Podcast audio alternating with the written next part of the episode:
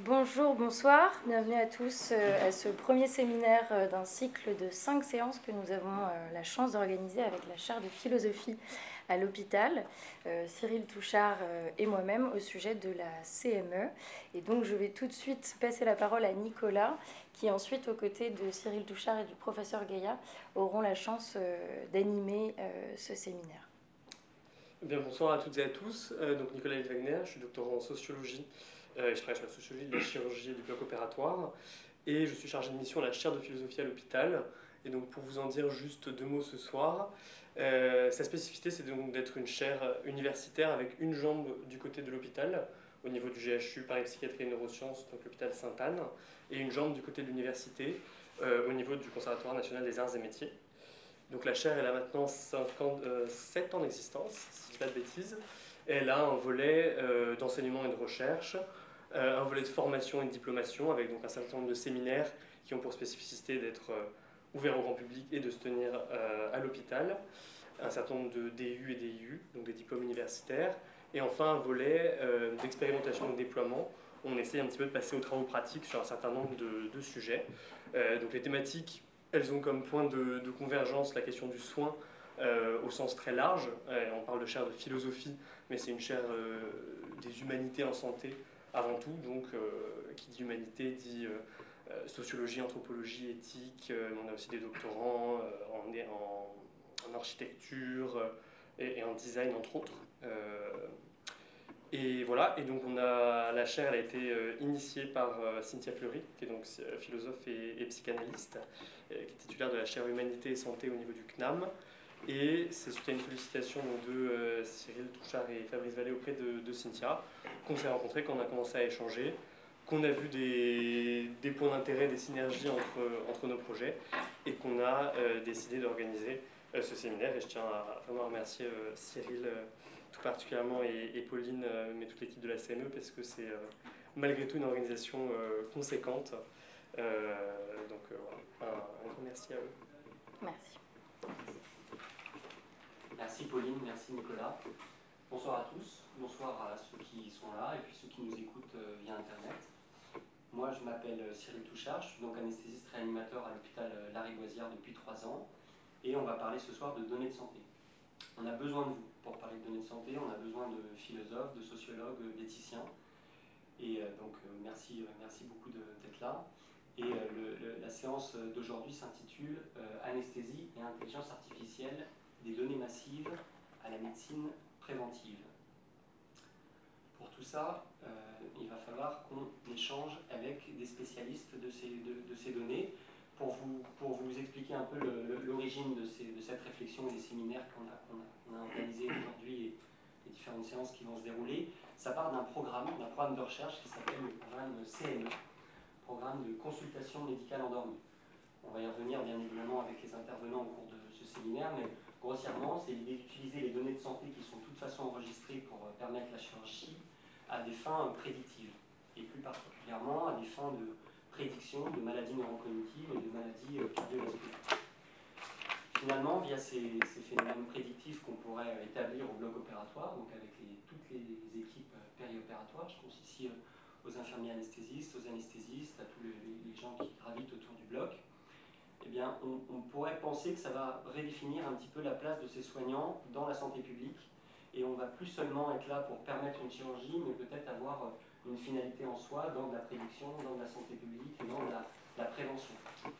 Et donc, euh, on a euh, finalement un recadrage, une, réorientation sociologique même de ces métiers de, du bloc opératoire. Et donc, on échange aujourd'hui avec Yann Faure, qui est sociologue de la santé, euh, qui euh, est chargé de, cours à l'école centrale de Lyon et qui par ailleurs a beaucoup travaillé entre 2005 et 2010 euh, au bloc opératoire sur particulièrement un, rapport de, le choix des étudiants en médecine au moment où ils font le choix de faire d'anesthésie réa, qu'est-ce qui les, détermine à faire ce choix-là et comment ils, ils, ensuite et quelles sont leurs relations avec les différents intervenants du, bloc opératoire. Donc merci beaucoup Yann Fort d'être ici. Nous avons aussi euh, Pauline merci pour ta présence, qui est là maintenant depuis plus d'un an, conseillère éthique dans le, dans le département d'anesthésie réa. Et comme je vous l'ai un petit peu dit, quand on parle de données de santé, on a envie d'être un peu sûr de, de, bien faire et de, Et, donc on a besoin d'éthiciens, et donc merci. Nicolas L.A. Wagner, je le dis bien, pardon, Magnifique. Wagner, qui est donc lui doctorant en sociologie et qui travaille beaucoup sur les transformations contemporaines au, bloc opératoire liées à, l'intelligence artificielle et puis à toutes les données de, santé. Donc il est aussi là pour débattre et pour poser toutes les questions et enfin, amener à des réflexions. Et donc nous avons aussi la chance d'être avec le professeur Étienne Gaillard et le docteur Fabrice Vallée, qui sont à l'initiative de ce projet de CME, de consultation médicale endormie. Et donc nous aurons largement l'occasion d'en discuter au moment de, la présentation. Comment ça se passe en pratique? C'est deux heures de, séminaire. La première heure, c'est surtout un exposé de, de, ces cinq personnalités, de ces cinq intervenants, afin de, afin de, de se placé dans le contexte de cette consultation médicale endormie. Et puis en deuxième partie de, séminaire, pendant une heure, j'espère qu'on aura la chance de répondre à vos questions, que ce soit dans le public ou euh, via, le, via Internet, afin d'enrichir euh, ces, discussions. Voilà, ici on est là pour tenter, on ne va pas forcément apporter des réponses, mais en tout cas on va essayer de soulever des questions sur toutes ces problématiques de données de santé. Euh, merci avant de commencer dans le vif du sujet avec les exposés, je voulais peut-être juste passer brièvement 2-3 minutes par personne pour qu'ils se euh, manifestent potentiellement sur des liens d'intérêt éventuels ou sur euh, sa place dans l'équipe. Je vais donner euh, la, parole, la parole à Pauline Elie pour, pour, ça. voilà, Pauline, de placer les liens d'intérêt potentiels et puis je, je donne à chaque fois. Très bien, merci beaucoup. Très rapidement, donc je suis conseillère éthique effectivement sur la question des données de santé financées et soutenues par la Fondation APHP depuis euh, maintenant euh, près d'un an et demi. Et euh, je suis également doctorante à l'EHESS en philosophie et en droit. Ma thèse porte sur l'identité analysée en tant que territoire du droit et fait suite notamment à l'usurpation de mon identité civile et bancaire en 2017. Et je suis également donc juriste, diplômée de Paris 1 d'un master de droit privé du numérique, de Sciences Po Paris, d'un bachelor de sciences politiques et d'un master d'affaires publiques, et également de philosophie à Nanterre et à Paris 4 pour un cursus similaire. Et euh, je déclare être par ailleurs financée dans ma recherche par la Fondation Ostad Elahi pour l'éthique et la solidarité humaine, et également euh, être auteur pour Philo Édition. Merci. Nicolas? Euh, non, bah, tu, m'as présenté résumé. Donc, je suis effectivement doctorant en sociologie. Euh, je fais la sociologie du, travail, la sociologie des groupes professionnels et de la santé, euh, donc appliquée au contexte du, bloc opératoire. je, ma thèse est financée dans le cadre d'un projet d'innovation de la PHP qui s'appelle la chaire d'innovation du bloc opératoire augmenté, la chaire BOPA, qui se trouve à, l'hôpital Paul Brousse à, à Villejuif et qui est le projet un peu de réorganisation institutionnelle de l'innovation en chirurgie euh, de la PHP. Donc elle est dirigée par euh, une philosophe et par un chirurgien hépatobiliaire. Et voilà. Et en parallèle, je m'occupe des, enseignements de sociologie et d'éthique à l'école d'IBOD, IAD, euh, donc infirmière de bloc opératoire, infirmière anesthésiste de, de la PHP. Merci. Yann? Eh bien, Bon, d'abord, non, je n'ai pas de conflit d'intérêt, euh, d'autant plus que je me suis un petit peu écarté aujourd'hui de, l'activité sociologique. Je suis assez ému, assez heureux d'être euh, ici, puisque c'était un, moment important de, ma vie, de passer euh, six ans avec les acteurs du, bloc opératoire, les anesthésistes, animateurs évidemment, mais aussi les infirmières, les iboles, les aides-soignantes, les brancardiers, tout ce petit monde de l'hôpital. Euh, à l'époque, je, faisais donc un, DEA puis une thèse à l'école normale supérieure euh, de Lyon avec Bernard Lahire, qui est un, professeur euh, de sociologie de la, de la connaissance, de la culture et de la connaissance. Et donc j'étais venu sur ce terrain avec une ambition particulière, c'était que de faire avancer ce qu'on appelle la sociologie dispositionnaliste. La sociologie dispositionnaliste, c'est euh, la poursuite un peu de, la sociologie euh, euh, bourdieusienne. Il y en a d'autres. Il y a des moyens de réfléchir les, théories des acteurs en fonction de, leur calcul rationnel ou en fonction de ce que disait Bourdieu, c'est avoir un habitus. Et notre projet à l'époque, dans cette école de l'ENS Lyon, c'était de comprendre comment des individus incorporent ce qu'on appelle des dispositions c'est-à-dire les effets entre la socialisation, ces expériences vécues, pas forcément l'éducation, mais les expériences vécues, et comment vous intériorisez ces expériences vécues de manière à avoir des dispositions, comprenez-le, en tant qu'inclinaison, prédisposition, tendance à agir, à voir, à comprendre. Et moi, je voulais le faire dans, un, dans le cadre d'un métier. On peut analyser euh, l'incorporation de, dispositions au moment de, de l'école, dans l'enfance, dans votre famille, avec des groupes de pairs, dans la pratique sportive, culturelle. Moi, ce qui m'intéressait, c'était de, de, voir comment un métier va changer votre manière de, de voir le monde et peut-être d'agir. Et donc, on avait avec le terrain des, des, euh, du bloc opératoire et puis euh, ce, ce, rapport complexe entre les anesthésistes et les chirurgiens, vraiment un, on va dire, un laboratoire pour essayer de comprendre s'il y a une manière différente de faire de la médecine euh, au travers des, différentes spécialités. Voilà. C'était ça qui m'avait intéressé et il s'en est suivi un certain nombre de publications. Si vous voulez, je vous donnerai des liens. Euh, qui font qu'aujourd'hui, visiblement, on m'a retrouvé, bien que je m'intéresse à, à, tout autre sujet, puisqu'aujourd'hui, je suis plutôt conseiller euh, à la, enfin je suis conseiller à la mairie de, Lyon euh, et euh, souvent sur les questions de, santé globale, c'est-à-dire ce que vous appelez One Health aujourd'hui. et donc je m'intéresse plutôt à ça, mais là c'est plonger dans le passé pour essayer de vous aider à y voir clair avec cette innovation. Bah, J'ai répondu oui parce que je trouve que c'est une avancée fascinante. Merci de m'avoir invité. Merci beaucoup, Merci. Je vous propose, Étienne et, Fabrice, de, vous présenter et puis d'enchaîner après euh, assez euh, rapidement sur euh, l'exposé de ce qu'est la consultation médicale endormie. Merci beaucoup, Merci à tous. Moi, je suis Étienne Gaillet, je suis professeur d'anesthésie réanimation à l'Université Paris-Cité depuis 4 ans maintenant et je dirige le service d'anesthésie réanimation de cet hôpital ici, la Boisière et peut-être euh, autour de la table, autour euh, de ce qui est mentionné ici, d'une chaire qu'a euh, financé la PHP en collaboration avec l'INRIA sur l'exploitation des données de santé globalement au sein de la PHP, les données de santé étant concentrées dans l'entrepôt de données de santé de l'AP. Jusqu'à maintenant, dans cet entrepôt, il y a essentiellement les données de dossiers médicaux quand il est informatisé.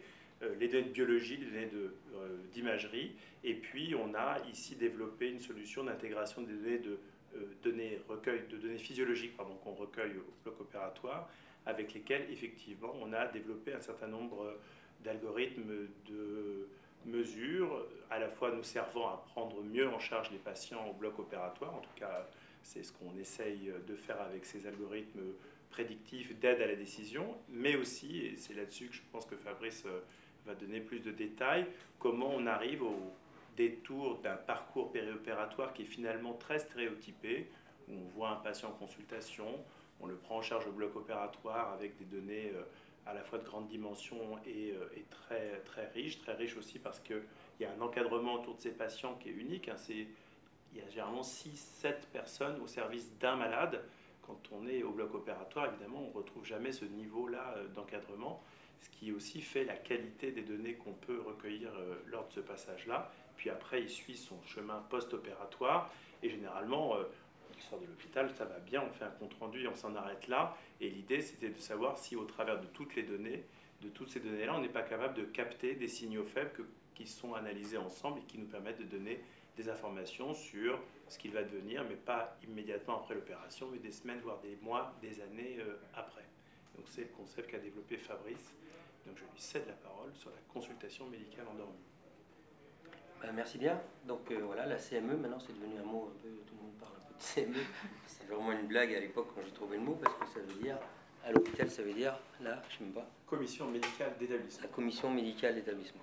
Une chose où a priori. Le conseil d'administration de l'hôpital. Donc là, la CME comme consultation médicale endormie. En fait, euh, donc on va vous refaire un peu l'historique, un peu vraiment rentrer dans le vif du sujet, dans la vulgarisation. Là, c'est vrai, on est à l'hôpital, je vois dans la salle, il y, a, déjà pas mal de gens, mais qui sont des gens un peu de l'équipe, qui connaissent l'anesthésie et la réanimation, mais pas que. Donc c'est déjà euh, très intéressant qu'il y ait des gens qui ne sont pas du tout d'anesthésie et réanimation avec nous ce soir en présentiel. Et en, je pense que de manière connectée, il y a peut-être des gens qui ne sont absolument pas dans ce sujet-là. Donc je vais essayer de vulgariser et de montrer ce que l'on essaye de faire, ce qu'on est en train de débuter de faire. Donc en fait, qu'est-ce que c'est qu'une anesthésie? En fait, juste très simplement, on peut donner deux objectifs à l'anesthésiste pour, faire une anesthésie générale. Qu'est-ce qu'il doit faire L'anesthésiste? Doit placer le patient avec toute son équipe dans un état euh, d'inconscience euh, compatible avec une, une chirurgie, d'un point de vue de l'inconscience, d'un point de vue de la douleur, de la prise en charge de tout ça. Et aussi, donc pour ça, il a des médicaments d'anesthésie, et donc il est cible il, titre son anesthésie par rapport à des, différents, euh, signaux physiologiques, dont l'électroencéphalogramme, qui lui permet de, voir un peu la profondeur de cette anesthésie. Et son autre objectif, un objectif de mettre quelqu'un en état de coma compatible avec une chirurgie. Deuxième objectif, assurer quand même la physiologie du corps pendant cette anesthésie et assurer euh, la délivrance du sang, de, l'oxygène à, tous les organes et donc permettre une bonne perfusion d'organes. Et donc, en fait, très simplement, parce qu'on ne va pas faire de la physiologie cardiovasculaire, mais c'est maintenir une pression artérielle optimale, adéquate pendant toute l'anesthésie. Donc, adapter une profondeur de l'anesthésie avec une perfusion euh, d'organes compatible et donc une pression artérielle pendant toute l'anesthésie. Et donc, il a des médicaments qui permettent d'endormir, des hypnotiques, des antalgiques, des morphiniques. Et il a des médicaments qui permettent de maintenir la pression artérielle. Parce que pourquoi? Parce que les patients sont en anesthésie générale et souvent ces patients se relâchent. Les médicaments en eux-mêmes, ils sont vasoplégiants, on va dire, c'est un peu difficile ça, mais c'est vasoplégiant, c'est-à-dire ils créent une vasodilatation, donc créent une hypotension. Et en fait, l'anesthésiste est plutôt le médecin de l'hypotension. Vous entendez surtout parler d'hypertension, euh, la prévention de l'hypertension, le traitement de l'hypertension, choses comme ça. En fait, que nous, anesthésistes réanimateurs, on est plutôt des médecins de l'hypotension. Notre, euh, notre target, c'est éviter l'hypotension et maintenir la, la, pression artérielle la plus stable possible pendant une anesthésie. Donc voilà, deux objectifs une sédation constante, profonde pour permettre une, mais pas trop, une, chirurgie et une perfusion d'organes la plus adéquate possible avec une pression artérielle maintenue. Pour ça, dans le monde entier, à la Riboisière comme ailleurs, la majorité, on a un monitorage non invasif continu, avec un électroencéphalogramme, un pression à brassard qui est discontinu, euh, une saturation que vous avez bien connue maintenant avec euh, la crise Covid, c'est l'oxygénation du sang, mais qui nous sert des fois à d'autres choses ici à la Riboisière. Et pas, ça c'est obligatoire dans tous les blocs du monde, mais pas essentiellement pas partout, mais le plus souvent et de plus en plus, un électroencéphalogramme frontal qui renseigne sur la profondeur de l'anesthésie. Donc cinq signaux continus, non invasifs, et a priori recommandés ou recommandés dans la plupart des blocs opératoires du monde entier. Et donc avec ça, on pratique des anesthésies. Et en fait, le patient, on va tester au cours de son anesthésie. On a deux objectifs, le mettre dans un coma et lui maintenir la pression. Et en fait, le fait de pratiquer cette anesthésie, on va, on va avoir des patients de plus en plus fragiles ou de moins en moins fragiles. On va rencontrer tous les jours une espèce de fragilité. Une fragilité pour endormir le patient et une fragilité aussi pour aussi lui maintenir sa pression. Et en fait, l'idée de la CME a découlé de ça, de notre pratique courante de tous les jours on n'a rien inventé, on dit Fabrice il a inventé le concept de CME et choses comme ça.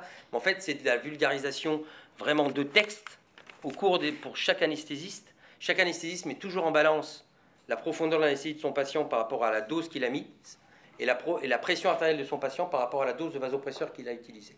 Et donc il y a deux types de fragilité. Une fragilité un peu de, de résistance à l'anesthésie. La personne qui n'est pas résistante, on va lui donner 3 millilitres d'anesthésie et on va enlever sa conscience et on va le mettre dans un coma compatible avec la chirurgie, un peu comme une, une bougie qu'on soufflerait très rapidement. Et on a des patients très résistants à l'anesthésie pour qui on doit mettre beaucoup d'anesthésie pour les mettre dans un état compatible avec ça. Donc toujours la balance entre combien on met et quel effet on obtient. Et exactement l'inverse pour la pression artérielle. Combien on met pour remonter la l'artérielle Est-ce qu'on a beaucoup besoin de vasopresseurs, de médicaments pour maintenir la pression artérielle des patients ou pas du tout? Vulgairement, on peut prendre des extrêmes. Pour quelqu'un en très très bonne santé de 25 ans, on devra lui mettre énormément d'anesthésie pour avoir un effet stable d'anesthésie. Et on aura très très peu de baisse de pression, on aura très très peu, besoin de, de, pour lui maintenir sa pression pendant toute, l'intervention. Quelqu'un d'âgé, hypertendu, avec des dysfonctions cardiaques ou d'autres choses comme ça, ça sera exactement tout l'inverse. Au bout de 3 ml de sédation, il y aura un EEG d'une certaine manière qui montrera euh, sans doute peut-être une anesthésie trop profonde et sa pression artérielle sera inversement proportionnelle avec une chute importante et un besoin de vasopresseur très important. Donc c'est que cette chose-là, en fait, qui est dans le bon sens. Même c'était, c'est passé dans le langage commun des, anesthésistes. Tous les anesthésistes que j'ai croisés, les vieux anesthésistes, les gens qui ont de l'expérience, parlent de ça. Ah oh bah dis donc, aujourd'hui, voyons, c'est difficile, ou je ne l'ai pas bien senti, ou vraiment je me suis un peu craché, ou ça a été un peu compliqué, je ne l'avais pas anticipé. En fait, c'est des phrases complètement de la vie courante de tous les jours du bloc opératoire en France et partout, que en fait, pour mesurer la CME est un peu la, la numérisation, la vulgarisation, mettre un chiffre derrière cette fragilité d'anesthésique qu'on rencontre tous les jours. Et pourquoi aussi? Parce qu'anesthésie, c'est quand même un métier un peu particulier. Ça, c'est formidable d'avoir euh, un personnage comme Yann euh, aujourd'hui qui a côtoyé les anesthésistes sans lettres et pendant une durée aussi longue. En fait, c'est quand même un monde un peu à part parce qu'en fait, euh, tout ce qui se passe au bloc, un peu ça reste au bloc. Et si vous demandez à l'anesthésiste bah, comment ça s'est passé aujourd'hui, il va vous dire impeccable, nickel. Hein, comment ça s'est passé aujourd'hui Super, super. Belle journée. Toi, Tienne Mais non, tu pas. Il n'était pas au bloc. Bon, voilà. Vous voyez, ça reste là. Ça reste au bloc. Ça ne sort pas. L'anesthésiste n'a pas de courrier à faire, n'a pas de médecin traitant à, côtoyer, n'a pas vraiment de rapport, on va y revenir un peu plus tard, d'anesthésie, de compte-rendu de ce qu'il a fait, de la fragilité qu'il a, mesurée, alors qu'il l'a vu, cette fragilité. Et donc c'est ça, en fait, l'histoire, c'est parti de là, en fait. C'est parti de là, c'est dire, ben, on va essayer déjà, je vais vous le raconter, d'essayer de mieux faire, nous, de l'anesthésie, mais déjà, on va essayer de raconter de manière, grâce à la, à la CME, la fragilité, codifier cette fragilité d'anesthésie qu'on a tous les jours au bloc opératoire, à la fois cérébrale et à la fois vasculaire. Donc voilà, donc on est nous une, équipe d'anesthésistes réanimateurs, on fait de la recherche depuis une, dizaine d'années, mais c'est sûr qu'au début, le l'envie, et ce qu'on fait tout le temps, hein, on n'a pas arrêté ça, hein, c'est quand même comment mieux faire de l'anesthésie.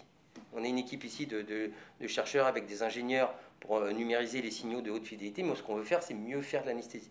C'est-à-dire mettre la bonne dose au bon moment, de, ni, trop peu ni pas assez exactement ce qu'il faut pour maintenir un état d'hypnose compatible avec la chirurgie et maintenir le système cardiovasculaire le plus stable possible physiologiquement par rapport à l'état préliminaire du patient et éviter tout, tout à coup.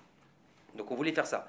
On est en train de le faire d'un point de vue de l'EEG et d'un point de vue de la pression artérielle, mais en fait, en, en développant un peu ces concepts, on s'est aperçu qu'en fait, déjà raconter ce qu'on faisait tous les jours, le numériser, faire un rapport d'anesthésie, ce qui n'hésite pas, ce qui n'existe très peu actuellement et qui n'est pas du tout euh, développé, ni à ce point-là, permettrait peut-être de faire un compte-rendu d'anesthésie lié avec la modélisation qui pourrait aider à la médecine préventive en mettant un chiffre sur la fragilité à la fois vasculaire et aussi à la fois cérébrale. Donc ça a l'air si simple parce qu'on pourrait faire deux ratios, hein. on pourrait euh, diviser euh, l'indice de l'EEG par le nombre de, de médicaments qu'on a mis et la pression artérielle par le, la quantité de vasopresseurs qu'on a mis. En fait, c'est quand même assez plus compliqué que ça. Et donc, c'est pour ça qu'on a besoin, comme on a monté ça depuis une dizaine d'années avec Étienne, d'un entrepôt de données haute fidélité. Donc, on fait vraiment du big data parce qu'on enregistre tous les, tous les signaux qui sont sur le scope pendant chaque anesthésie et qu'on synchronise, vous avez bien compris. C'est ça qui est très important de comprendre dans, dans, ce qu'on fait maintenant dans le, dans le, dans le, dans, le big data ou dans, tous ces entrepôts de données tensées, ce qui est important, c'est un, un, objectif qu'on a, qu'on a obtenu, mais en, fonction de combien on a, on a injecté. Donc en fait, avoir les médicaments en temps réel couplés avec, avec l'effet sur, le, sur, la physiologie est l'un des, des, marches les plus importantes pour avoir des entrepôts de données qui veulent dire vraiment quelque chose. Donc on a modélisé ça avec les signaux. Donc on travaille nous sur trois signaux qui sont non invasifs. Les signaux d'électroencéphalogramme frontal, il n'y a pas du tout de, choses euh, nouvelles. Le signal de, saturation artérielle euh, avec une pince non invasive au bout du doigt. Et voilà. Et donc en fait aussi, ce qu'on fait, parce qu'on essaie de mieux faire de l'anesthésie, mais c'est ça qu'il faut bien comprendre, la CME, c'est qu'on utilise, on, ne change pas, c'est vraiment une, euh, un, protocole non interventionnel. les anesthésistes ne changent pas la méthode de faire.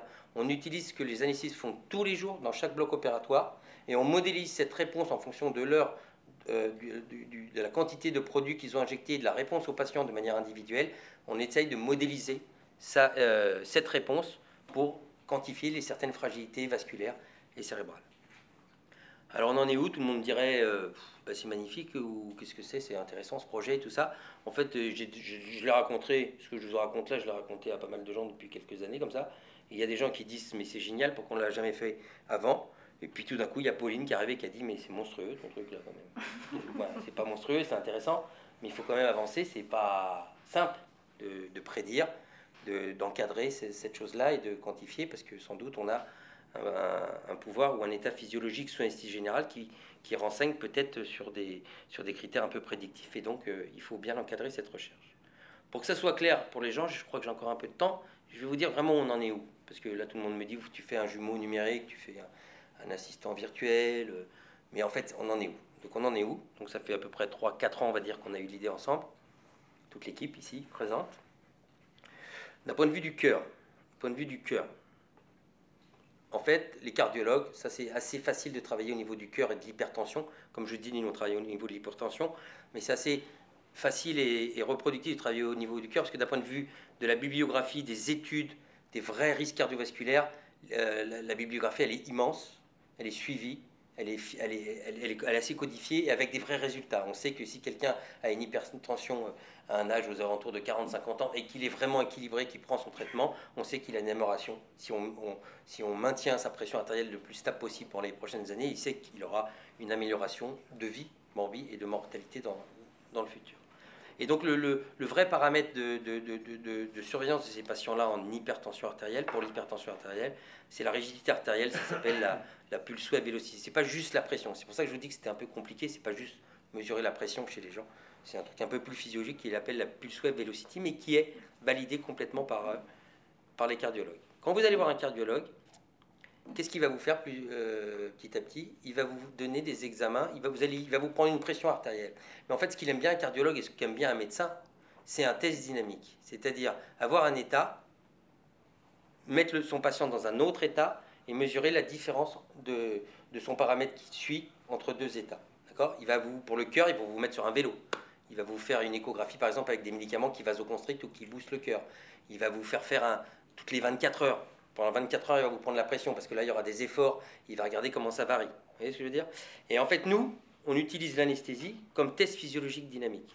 Et c'est ça qui est important. Donc, par exemple, je mesure, nous mesurons le gold standard des cardiologues qui est la pulse wave velocity, ce que je vous ai dit. Mais en fait, cette pulse wave velocity, on l'a pas à un seul moment, on l'a à plusieurs moments de l'anesthésie, en continuant en variation avec cette pression artérielle. Je veux pas être trop, euh, trop. On aura un peu de temps peut-être si vous avez des questions un peu techniques là-dessus, mais en fait, ce qui marche, je pense, dans cette CME, c'est-à-dire ouvrir la médecine prédictive pendant une anesthésie, c'est qu'en fait, une anesthésie, c'est connu, c'est pas stable, et ça fait passer les gens d'un état à un autre, de hypertension, normotension, hypotension, normotension, et plein de choses comme ça. Donc ça teste le système avec différents états du fait de l'anesthésie elle-même, et en fait, ça renseigne mieux sur la euh, l'évaluation. Par exemple, là, pour la pulsion à vélocité, on, on va titrer l'âge des artères. D'accord?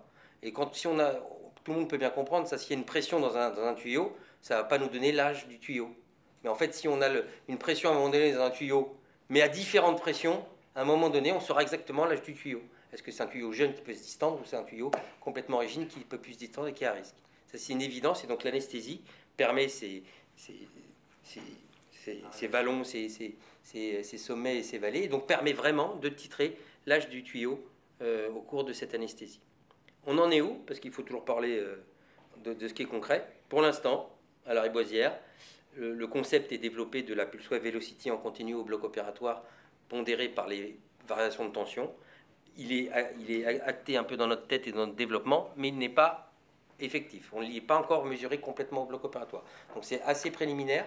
On va euh, rentrer dans nos algorithmes vont arriver, je pense, en 2023 et tout ça, mais ça sera des choses, par exemple, en fonction de l'encadrement éthique de nos patients, qu'on pourra tester sur notre grande cohorte qui a été enregistrée depuis. Donc on pourra sans doute mettre au point mieux ce paramètre, on pourra en discuter d'un point de vue éthique, mais le recueil prospectif de la maladie cardiovasculaire, dépistage des risques cardiovasculaires au cours de la CME n'a pas encore débuté à la Riboisière. On espère en 2023. Le concept est clair, mais le, Maintenant, sur le cerveau, comme je vous ai dit, comme c'est marqué un peu ici, donc CME, consultation médicale endormie pour dépister les risques cardiovasculaires et neurologiques et cognitifs au cours de chaque année cérébrale. Donc là, pour le cerveau, c'est quoi l'image? C'est ça qu'il faut qu'on a un peu inventé avec, avec mon collègue euh, Cyril. Quelle est l'image? En fait, il y a quelque chose d'assez magique euh, quand on regarde l'EEG de quelqu'un euh, réveillé, l'électroencéphalogramme réveillé. Et bien en fait, l'électroencéphalogramme de quelqu'un de réveillé de 80 ans sera presque le même que quelqu'un de 20 ans, sur la, quand la conscience est effective. On n'est pas des grands EEGistes complètement spécialistes. Je pense que s'il y en avait dans la salle, ils nous diraient mais n'importe quoi. Mais en fait, quand même, d'un point de vue visuel, sur anesthésie générale quand quelqu'un est réveillé, qu'il a 80 ans, hypertendu, avec des risques cardiovasculaires et neurologiques établis, et, et quelqu'un de 20-30 ans, ils peuvent avoir à peu près le même électroencéphalogramme frontal réveillé.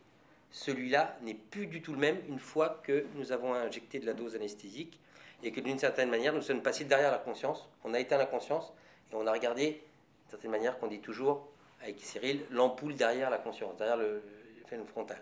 Quand on enlève cette, le, l'EEG frontal par l'anesthésie, on tombe sur l'ampoule et on voit est-ce que c'est une ampoule qui brille à 150 watts ou est-ce que c'est une ampoule qui brille à 20 watts? Et en fait, on ne peut pas le savoir avant d'avoir mis ce produit anesthésique qui nous permet de enlever les ondes rapides. Cyril en parlera mieux que moi si vous voulez un peu de questions techniques sur le EG et anesthésie frontale. Et donc en fait, à partir du moment où il y a de l'anesthésie, on voyait un peu une, euh, la puissance cérébrale des patients sous anesthésie générale était différente chez les gens. Et celle-là, elle est très différente entre 20 ans et entre 80 ans. Et également, aussi dans une étude, parce que là nous avons des résultats un peu euh, préliminaires, que je, vais vous euh, citer ici sans aucun problème.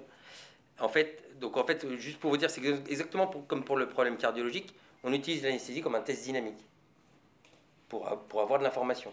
Le fait d'enlever la conscience frontale permet d'accéder un peu à la puissance cérébrale et, à les, et, sans doute cognitive. Et donc nous avons eu une cohorte de 100 à 100, 120 patients que nous suivons maintenant depuis 3 ans. Donc vous voyez, dès, le début, avec Cyril, on est parti dans ce recueil un peu prospectif, complètement aux normes hein, d'un point de vue éthique et consentement, mais nous allons sans doute faire mieux dans les années qui viennent, mais c'est une étude qui a été validée par tout, tout, le, tout le cursus éthique. Et en fait, ces patients, sous anesthésie générale il y a 2-3 ans, qu'est-ce qu'on a fait Juste le recueil opératoire. Donc, euh, ce qu'on a vu sous anesthésie générale quand on les avait endormis, et ben grâce à ça, on, connaissait à peu près leur état cognitif de la veille. On leur avait fait passer un test, mais en fait, l'électroencéphalogramme sous anesthésie générale te donne l'état cognitif de la veille, ton état cognitif des patients. L'état cognitif est évalué par un test qui dure à peu près 25 à 30 minutes avec quelqu'un qui leur fait passer euh, ce test de ce qui s'appelle le test du MOCA. C'était des, patients qui étaient entre 50 et 60 ans, 120, 120 patients, très très peu de plaintes cognitives. 3-4 patients avaient vraiment des plaintes cognitives avérées. Donc c'est chez 120 patients. Cette anesthésie générale, l'électroencéphalogramme pondéré par la, par la dose de médicaments nous donnait l'état cognitif de la veille, et là nous donne une vision de ce qui s'est passé à 3 ans. Je fais exprès hein, d'être un peu comme ça, parce que pour rentrer vraiment dans le, vif du sujet de, ce qu'on a trouvé, trouvé, c'est pas une, de, nos résultats préliminaires sur une cohorte préliminaire qu'on a travaillé avec Cyril et qui est en cours de publication ce résultat-là. Donc euh, voilà près ce qu'on a au moins sur l'histoire de la cognition. D'accord? Un, état immédiat, l'électroencéphalogramme sous anesthésie générale te donne une, vision de ce que peut être l'état cognitif de ton patient et peut, de, te donner aussi l'image de ce que va devenir ton patient trois ans après, avec un recul de trois ans. Voilà, donc là je vais arrêter. Donc en conclusion, donc ce qu'on avait, donc la conciliation médicale donc c'est juste un rapport de, de fragilité d'anesthésie, juste déjà faire ça. Voilà, donc c'est vraiment de la médecine prédictive. Nous, ça nous passionne ce sujet parce qu'on on parle qu'on devient des anesthésistes, ça va te plaire, ça se devient des anesthésistes généralistes, un peu le, le nouveau médecin généraliste, ou parce que comme on dit 12 millions d'anesthésistes par an, de moins en moins de médecins généralistes, on pourrait être un vrai complément avec la médecine de ville la médecine générale. Donc on voudrait être des anesthésistes généralistes, euh, rentrer là-dedans, et même on, veut être des anesthésistes médicaux, faire un peu plus de médecine que de, gestes. Mais donc depuis le début, euh, c'est des questionnements qui sont importants, éthiques, et donc depuis le début, euh, Pauline est avec nous pour nous accompagner dans ce chemin, et je suis ravi que ça, ça permette de faire des séminaires sur ce sujet. Merci. Merci beaucoup Fabrice. Alors c'est impressionnant, je l'ai déjà écouté euh, mille fois, mais à chaque fois que tu, tu le répètes, j'apprends plein de trucs. Donc euh, je, je, merci, merci. En plus c'est enregistré, je crois. Donc je vais pouvoir me, le repasser, le repasser pour fixer cette vulgarisation. C'est super. Merci beaucoup Fabrice. Pour, pour, pour, répondre à, un petit peu aux, aux, problématiques quand même, parce que quand on t'écoute, on a l'impression que c'est en effet idéal et que pourquoi on ne commence pas plus vite et plus fort et on investit massivement dans ces choses-là eh bien, ça soulève euh, quelques enjeux, particulièrement des enjeux éthiques. Et donc, nous avons euh, Pauline Elie qui va pouvoir nous, faire une petite, un petit exposé, une petite présentation de, des problématiques éthiques que ce type de, données peuvent, rencontrer. Voilà, merci Pauline, je, te laisse la parole. Merci beaucoup. Euh, je tiens à dire que j'ai pas tout à fait trouvé ça absolument monstrueux quand on me l'a dit, mais effectivement, mon premier rapport en tant que, que, juriste et philosophe est de voir évidemment le versant plutôt négatif aussi des choses, mais ce qui permet de le travailler sous ses meilleurs jours, plutôt que euh, justement de tout voir euh, dans un monde de bisounours, mais euh, ne voyant pas en réalité les potentielles embûches qui feraient de ce dispositif quelque chose de négatif. Et donc si j'avais trouvé ça absolument monstrueux, je ne travaillerais pas et je ne serais pas ici avec vous. Voilà. Alors maintenant, en ce qui concerne les enjeux éthiques, je les ai donc répartis par souci de de concision ce soir en quatre euh, grands blocs, juridiques, techniques, euh, médicaux euh, et philosophiques. Alors je vais tout de suite commencer par les enjeux, merci beaucoup Colline, par les enjeux donc juridiques, notamment voilà, merci beaucoup. Alors en fait, on s'est aperçu directement que, euh, notamment en vertu de l'article 9.2.i euh, du RGPD, il existait une exception au consentement de la personne, à la collecte et au traitement de ces données, à des fins euh, de qualité ou d'amélioration des dispositifs médicaux. Et donc, je commence par l'essentiel, en l'état, la CME serait qualifiée juridiquement comme un dispositif médical ou éventuellement un logiciel. Et depuis 2017, notamment une jurisprudence de la Cour euh, de justice de l'Union européenne, Philips contre France, il faut savoir qu'un dispositif euh, médical peut aussi être un logiciel ou une simulation. Dès lors, logiciel et simulation vont bénéficier de ce régime dérogatoire au consentement de la personne pour la collecte de ces données de santé. Alors, autre point, euh, depuis euh, la révision euh, de la loi bioéthique en 2021, il existe également une exception au consentement de la personne à l'usage de liens en santé. C'est-à-dire que le droit à l'information, qui n'est pas tout à fait la même chose que le consentement juridiquement stricto sensu, mais notamment là le droit à l'information, devait être euh, mis en place au préalable selon les premières écritures de la révision de la loi bioéthique, notamment euh, par le Sénat, et in fine, dans l'écriture finale du texte, celle retenue, euh, ce droit à l'information ne sera plus préalable et pourra même être réalisé a posteriori du recours de l'IA pour le soin. Ce qui résulte donc à l'effacement du consentement à un double niveau, d'une part à la collecte et au traitement de ces données de santé aux fins d'amélioration de dispositifs médicaux, et d'autre part préalablement à l'usage de l'IA pour le soin. Et donc par conséquent, la personne est privée de son autonomie en deux temps cruciaux de la création de ces dispositifs d'IA, c'est-à-dire celui de la collecte et du traitement de données, et ensuite celui de leur usage. C'est pourquoi Merci beaucoup, on va passer à la suivante. Il nous est apparu que le consentement était, notamment avec Fabrice, un des éléments euh, très importants pour la médecine prédictive, un des points d'attention euh, très importants. Alors ensuite, on a un certain nombre d'évolutions euh, depuis trois ans, disons, sur les infrastructures, les acteurs, notamment de ces données et de ces algorithmes d'IA, et puis les dispositifs d'IA en tant que tels.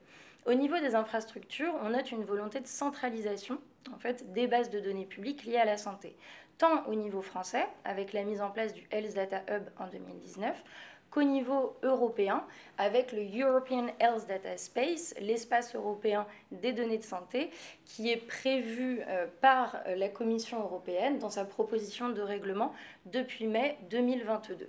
Et donc, euh, cette centralité s'accompagne de risques, notamment la décontextualisation potentielle des résultats qui en sont donnés, mais aussi l'absence d'aller-retour correctif entre la captation des données et puis l'effectivité du soin, et évidemment des risques de vol ou d'usurpation, puisque l'aubaine est bien plus grande pour des hackers lorsque des données sont centralisées que lorsqu'elles sont éparses dans divers entrepôts de données de santé. Alors ensuite, au niveau des acteurs en tant que tels, on note une accessibilité accrue aux données de santé par la simplification des procédures euh, pour avoir accès à ces données de santé. Évidemment, dans le but d'innover euh, en matière euh, d'IA. Et donc, euh, depuis 2018, le RGPD, depuis la loi du 24 juillet 2019 notamment, une simple attestation de conformité à des méthodologies de référence qui sont édictées par la CNIL suffit à certains acteurs, pour des recherches n'impliquant pas la personne humaine, d'avoir accès à ces données de santé. Et qui plus est, désormais, depuis la loi de 2019, le silence de la CNIL vaut acceptation. C'est-à-dire que le dépôt d'une attestation de conformité permet d'avoir accès, notamment pour certaines méthodologies de référence. Alors, en face, on a un ensemble de mesures de protection euh, qui sont euh, non spécifiques euh, typiquement à l'IA et notamment à l'IA en santé, que sont le privacy by design, le privacy by default, pour les citer, ou encore l'éthique by design, qui a valeur là non contraignante et qui est prévue dans les lignes directrices de la Commission européenne.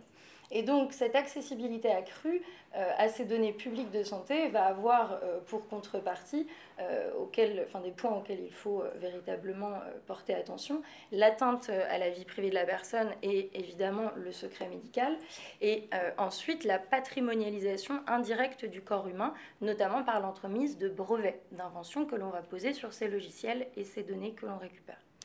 Alors ensuite, ces dispositifs d'IA en santé, euh, un certain nombre de principes donc, doivent être regardés, comme leur auditabilité, leur explicabilité, leur intelligibilité ou encore leur traçabilité. Alors la révision de la loi bioéthique était porteuse euh, de la volonté d'introduire un principe de garantie humaine qui a été pensé par euh, David Grusson, d'éthiquia également à la chaire de santé à Sciences Po, ainsi que euh, Cynthia Fleury, philosophe donc de la chaire de philosophie à l'hôpital. Et malheureusement, la version à nouveau du principe de garantie humaine retenue au sens du texte est, comme l'ont dit beaucoup de commentateurs, en, en trompe-l'œil, puisqu'il avait été proposé d'organiser des collèges de garantie humaine euh, composés de médecins, de représentants euh, euh, des patients, de personnel soignant, pour pouvoir s'assurer justement des allers-retours correctifs entre ces d'IA et le soin effectif. Malheureusement, ces collèges de garantie humaine n'auront pas lieu. Et qui plus est, donc seuls les concepteurs des systèmes d'IA pour le soin euh, sont tenus de s'assurer de leur explicabilité au sens du texte. Et, également, il n'y a pas de traçabilité ou d'auditabilité possible pour les professionnels de santé. Ce qui nous amène donc à, nous interroger sur l'intelligibilité et la compréhension de tous euh, de ces enjeux euh, pour tant les médecins que les patients que les concepteurs, évidemment. Et donc les risques euh, afférents vont être évidemment euh, ceux qui étaient pointés euh, par la doctrine de délégation du soin et de la décision médicale à la machine, d'atteinte au droit à l'autodétermination informationnelle ou encore de biais discriminatoires qui seraient directement liés à la conception même des algorithmes. Alors ensuite, on va passer aux enjeux médicaux qui m'ont été largement soufflés par euh, Cyril Touchard et, euh, et Fabrice Vallée, euh, ici mis en exergue au nombre de quatre, mais il en existe évidemment bien d'autres, que sont évidemment dans le cadre de ces dispositifs des risques d'absence de, de, traitement efficace, notamment dans le cas de certaines maladies neurodégénératives telles qu'Alzheimer, des risques de surtraitement notamment les patients euh, qui se verraient euh, prédire ou obtenir une certaine prédiction de risque euh, pourraient être traités, mais en dépit de ce qui devrait être de facto, encore un potentiel impact pour la santé mentale ou un risque de prophétie autoréalisatrice, un bien grand mot, euh, qui veut dire que, ou d'autosuggestion, euh, concrètement, que la délivrance de l'information sur cette prédiction de risque pourrait avoir pour conséquence de modifier euh, le comportement de l'entourage de la personne et du patient, quitte à provoquer en tant que tel la prédiction de risque qui a été donnée. Ce qui évidemment ne va pas avoir le même impact si on a une prédiction de risque de 30% versus une prédiction de risque de 80%. D'où l'importance du consentement. Et donc, à ces enjeux médicaux correspondent un ensemble d'enjeux philosophiques, merci beaucoup Colline, euh, des risques herméneutiques, euh, c'est-à-dire qu'évidemment, les prédictions peuvent remodeler la perception euh, des patients euh, de leur propre existence, des risques d'aliénation, c'est-à-dire que sous la confiance prêtée à cette rationalité algorithmique, euh, à ces algorithmes, pour reprendre un terme d'Antoinette Rouvois ici, la personne, elle fait face à un, régime futur qui lui est donné.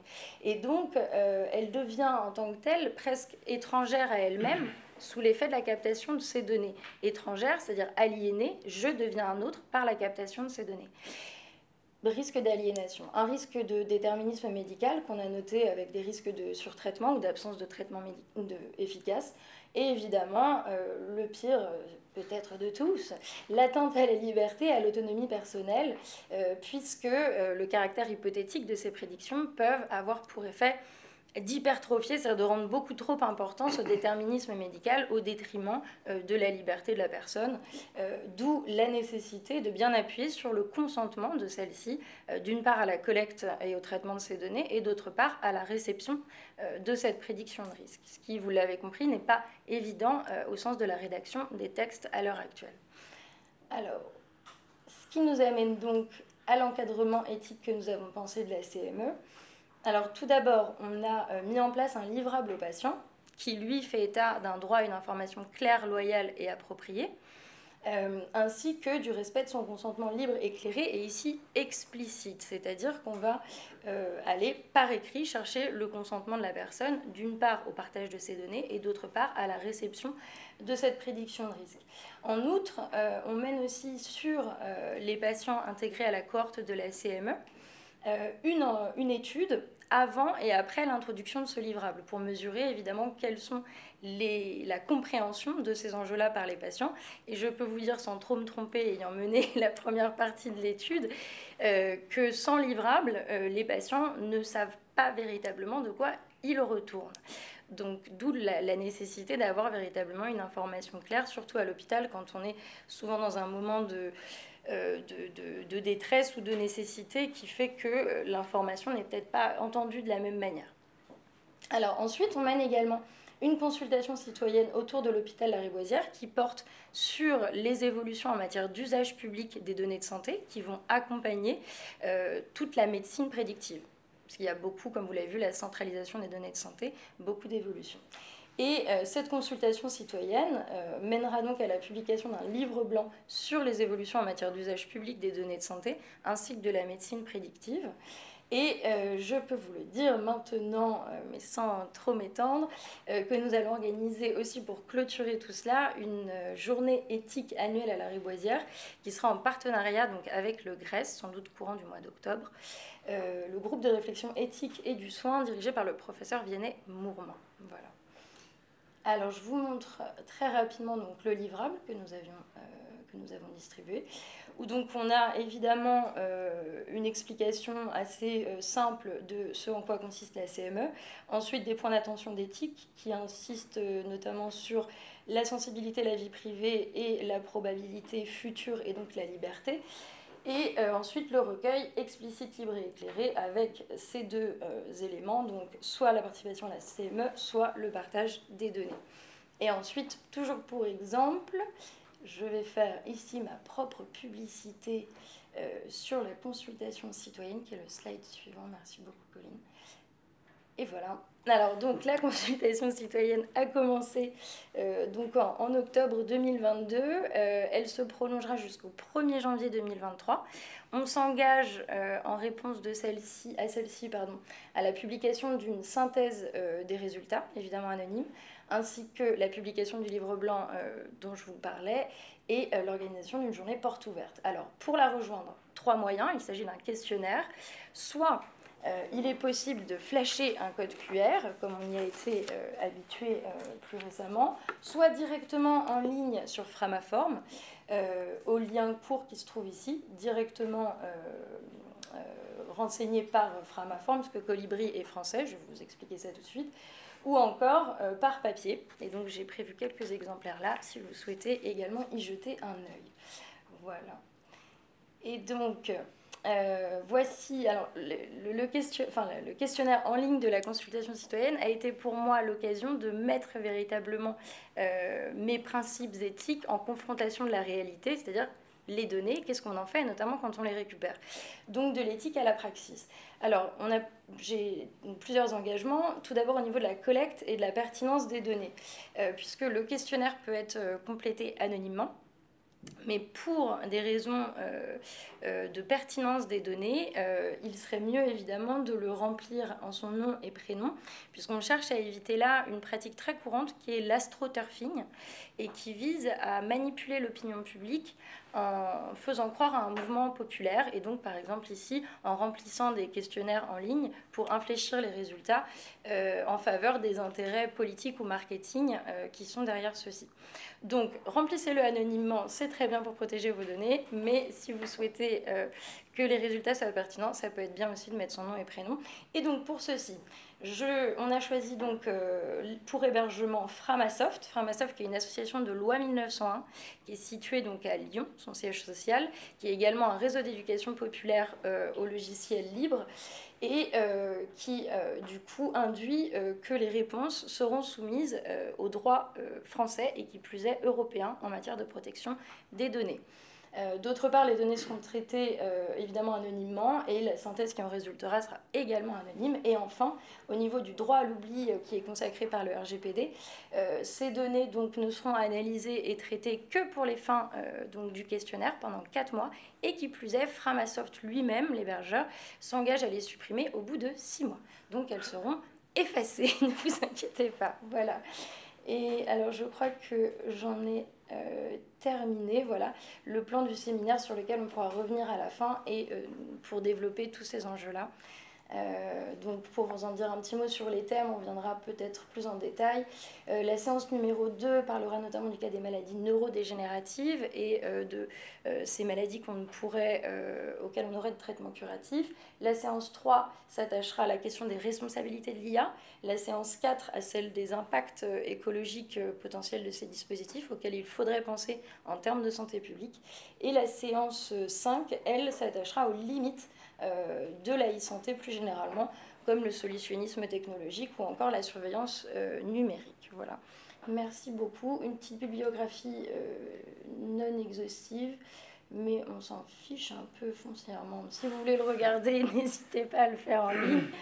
Et puis je passe, je vous remercie et je passe tout de suite la parole à Nicolas. Merci beaucoup. Merci Pauline de nous permettre de à ça, tu nous apportes énormément de, réflexion, puisque au fond, c'est bien souvent peut-être un peu trop vite dans des projets qui nous passionnent, et euh, tu permets de, mettre un coup de frein et de lutter. Et donc, euh, merci beaucoup pour cette, euh, cet éclairage. Nicolas, on a un petit peu de retard, donc je, te laisse la parole, et puis on finira ensuite l'exposé par, par euh, ben non, non, merci déjà à vous quatre, c'était extrêmement riche. là, l'idée, c'est progressivement un petit peu de dézoomer euh, sur euh, du projet CME euh, pour comprendre un petit peu les, des facteurs peut-être un peu plus structurants des dynamiques dans lesquelles il s'inscrit et, et, en arriver donc à, cette sociologie de l'anesthésie.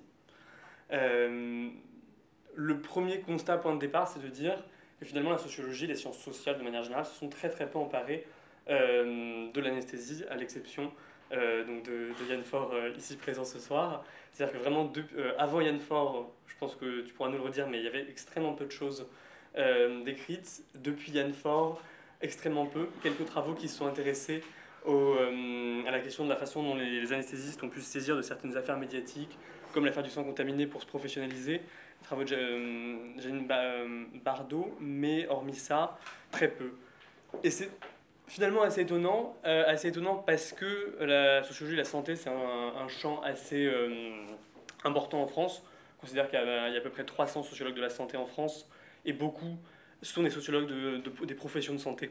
Donc il y a des sociologues euh, de la radiologie, euh, des médecins généralistes, etc., etc., de la chirurgie euh, aussi, et donc quelques références. Une grande anthropologue s'appelle Marie-Christine Pouchel qui a consacré une grande partie de sa carrière à ce sujet. Plus récemment, une sociologue Emmanuelle Zolesio qui a fait sa thèse sur la féminisation de la chirurgie, des travaux plus récents sur l'avènement de la chirurgie mini-invasive, l'arrivée de la robotique, c'est notamment ceux de Caroline Morico. Euh, mais à côté de ça, euh, les sociologues sont comme complètement passés à côté, jusqu'à présent, de l'anesthésie. Alors pourquoi? On peut peut-être euh, émettre quelques hypothèses, et, Yann pourra peut-être en, dire plus tout à l'heure, c'est des hypothèses qui sont aussi valables d'ailleurs pour expliquer le faible nombre de travaux sur la chirurgie. Déjà cette idée du bloc opératoire comme un monde très fermé, secret au sein de l'hôpital, le signe interdit au niveau hum, des vestiaires que, que, les soignants du bloc aiment bien rappeler. Voilà, ce côté, cette césure importante entre vie professionnelle vie personnelle euh, qui est assez marquée de manière générale dans le monde soignant, mais tout particulièrement au, bloc opératoire. Deuxièmement, peut-être cette idée que la chirurgie comme l'anesthésie sont des médecines plus techniques que d'autres et qu'elles sont plus difficiles d'accès pour des euh, non-médecins, plus difficiles peut-être à observer, notamment du fait bah, de l'interface homme-machine qui est assez prégnante au niveau de l'anesthésie. Se dire aussi que c'est pas anodin complètement d'entrer au, bloc opératoire et que bah, la répulsion, la phobie euh, face à des, euh, à des corps humains ouverts peut peut-être expliquer euh, ce moindre, cette moindre focale sociologique. Et se dire aussi que bah, la, la profession anesthésique qui produit beaucoup finalement de discours sur elle-même à travers ses syndicats, on va y revenir, a peut-être éclipsé aussi de ce fait un volet plus, plus de recherche. Alors, c'est toujours intimidant de le faire devant les, premiers concernés, mais si on résume très très rapidement avec en prenant le TGV, ce que, entre autres, Yann Faure nous a dit sur, sur la sociologie de l'anesthésie. alors, bah, tu distingues quatre grandes étapes dans un papier de 2005 sur un peu de socio-histoire de l'anesthésie.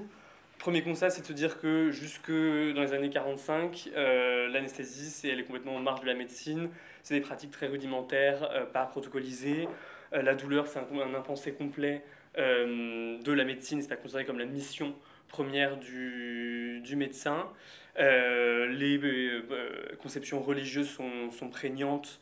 et donc l'anesthésie est vraiment, est vraiment éclipsée. Il n'y a pas de profession dédiée ça commence un petit peu à, à, se remuer à partir des années 40, euh, à la fin des années 40, et un des actes majeurs, c'est la Sécu, la Sécurité sociale, qui euh, reconnaît à la fin des années 40 l'acte anesthésique comme un acte à part entière, qui équivaut à un dixième euh, de, de l'acte chirurgical au niveau des, des, cotations. Et donc ça entraîne un, un premier mouvement, donc de fin des années 40 jusqu'à fin des années 50, où l'anesthésie se médicalise.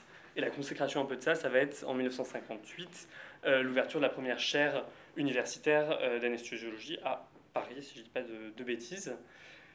Une fois que l'anesthésie est progressivement médicalisée, je pense que tu vas revenir euh, avec beaucoup plus de détails sur tout ça tout à l'heure, sa quête suivante, c'est de dire comment est-ce que je deviens autonome et comment notamment est-ce que je me débarrasse un petit peu de mon grand frère très encombrant qui n'est rien d'autre que le chirurgien. Et donc, quête à partir des années 60 d'une forme d'autonomie.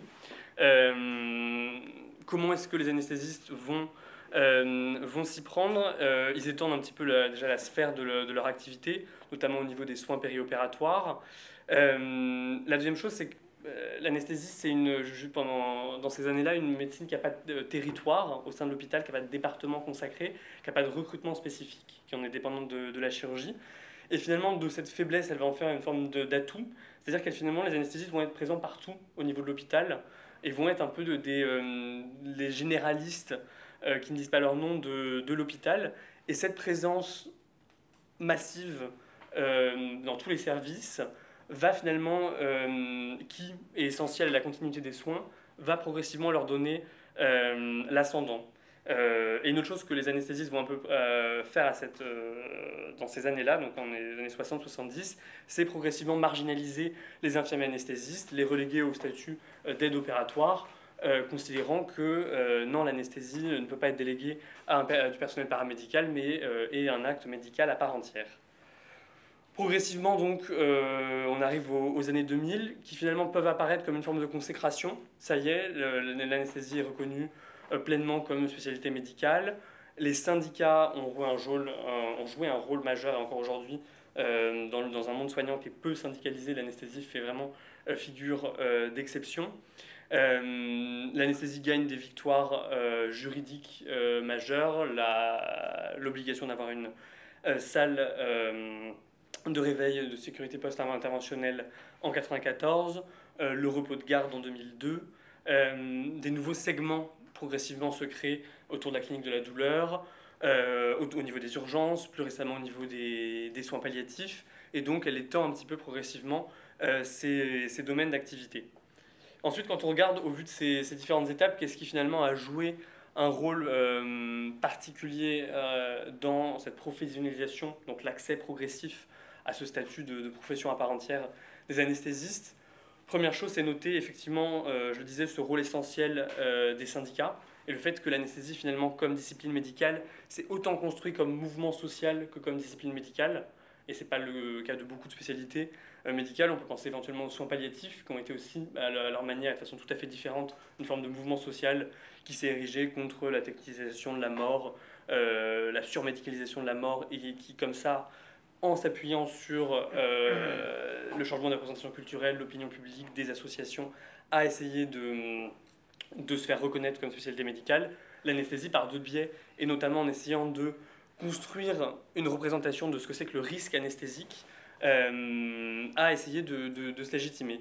Sur cette question, mais j'imagine que tu y reviendras aussi, euh, tu y as consacré un, un chapitre d'ouvrage en 2010, le, cette question du risque anesthésique, toute l'ambivalence finalement pour l'anesthésie, c'est à la fois de montrer qu'il existe un risque anesthésique, qu'il est bien présent et pour cela il faut le médicaliser, il faut bien donc des spécialistes extrêmement pointus, des médecins s'en occupent, mais qu'en même temps ce risque n'est pas trop dangereux, parce que s'il est trop dangereux, mais à quoi bon finalement se faire opérer sous anesthésie.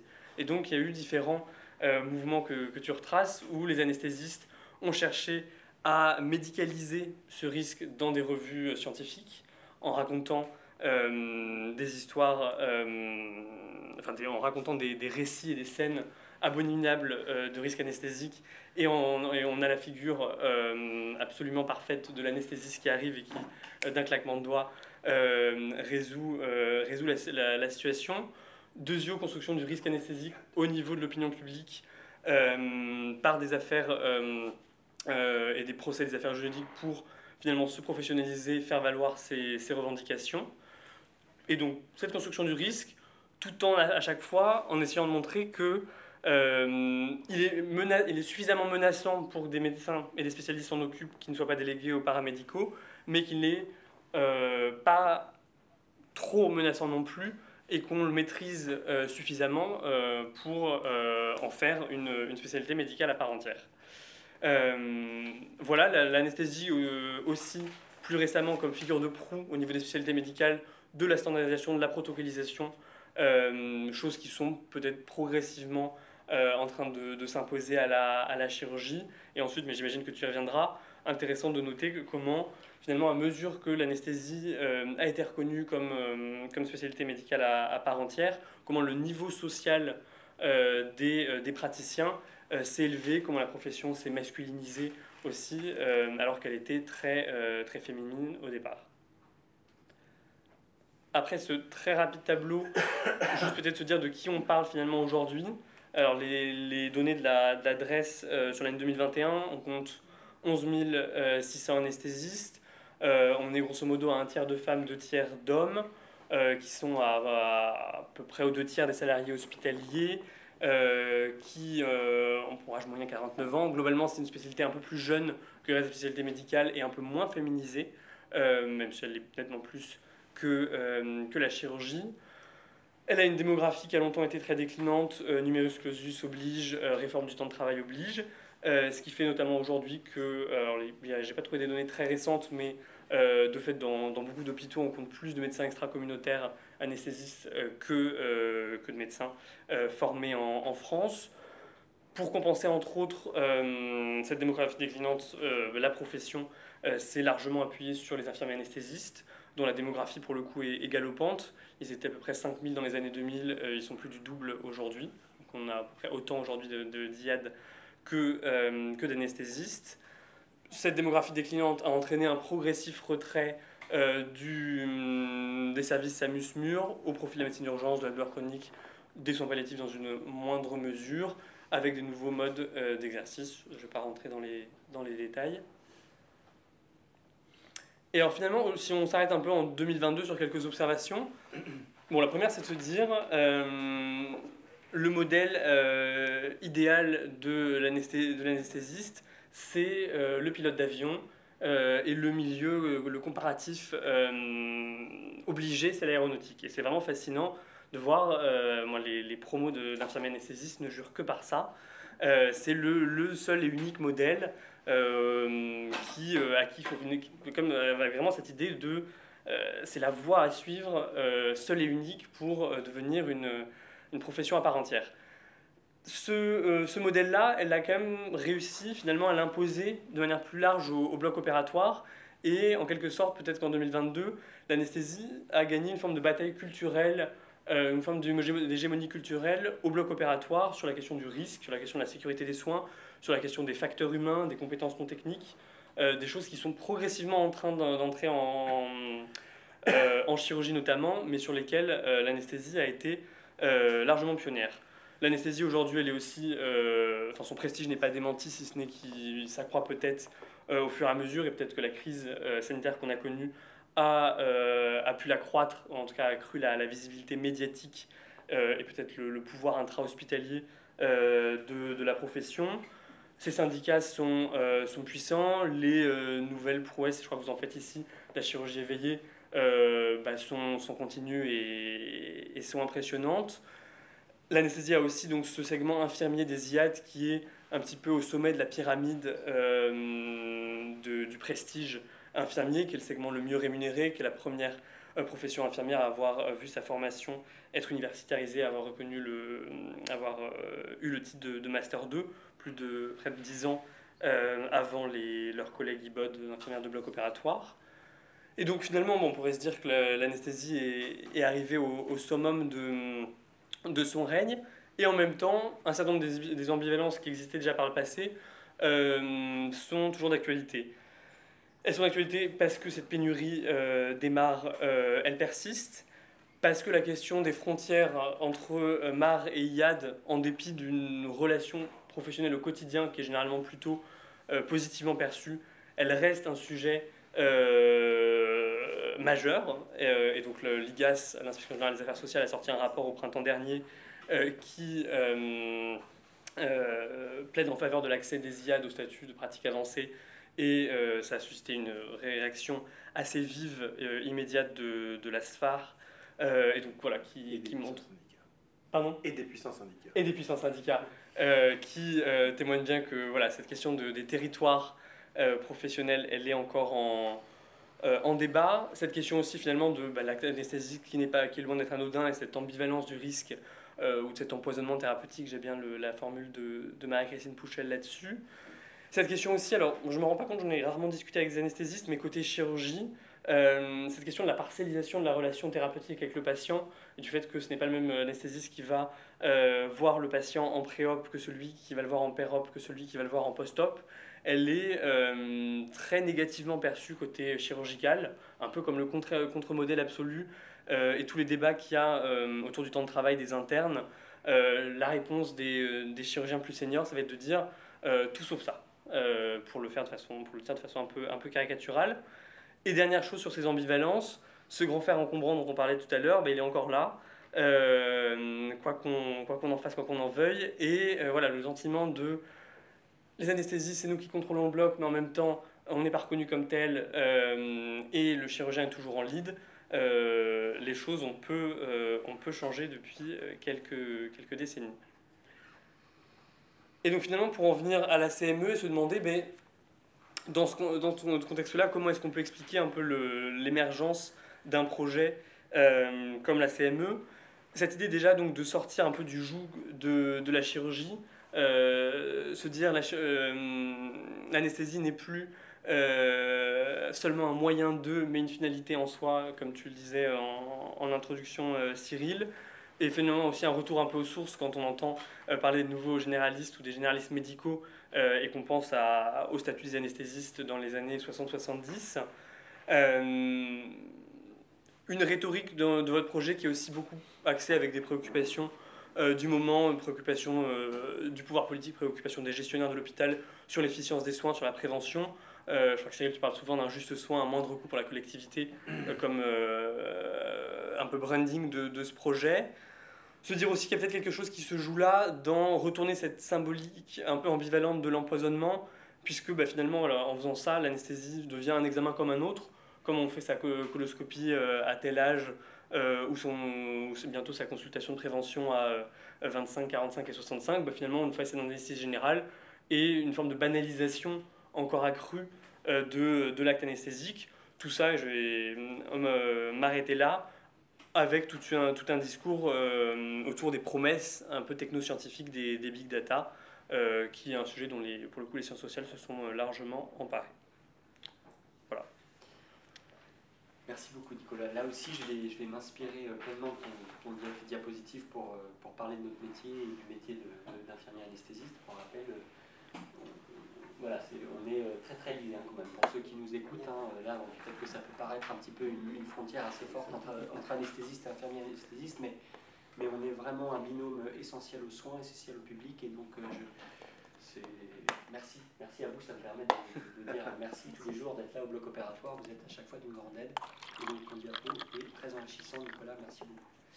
Et nous allons donc maintenant écouter Yann Faure pour clôturer ces exposés et pouvoir après aborder quelques questions. Je suis sûr qu'il y en a déjà de nombreuses. Nous t'écoutons, Yann Fort, merci. Eh ben, merci beaucoup. Déjà, merci pour cette présentation de mes propres travaux qui euh, sont très bien résumés. Je pourrais m'arrêter là parce que finalement, c'est assez bien, c'est assez bien dit. Et, euh, en fait, il y a, il y a, deux aspects. Euh, il y a deux aspects que j'ai dû articuler. C'est vrai que, d'abord, Bon, c'est toujours difficile de trouver les motivations qui nous ont conduits à effectuer un travail, à aller vers quelque chose. Euh, moi, j'ai personne j'ai pas de médecin dans ma famille, j'étais pas censé travailler sur le monde médical, mais euh, par contre j'avais un intérêt très important euh, sur le corps.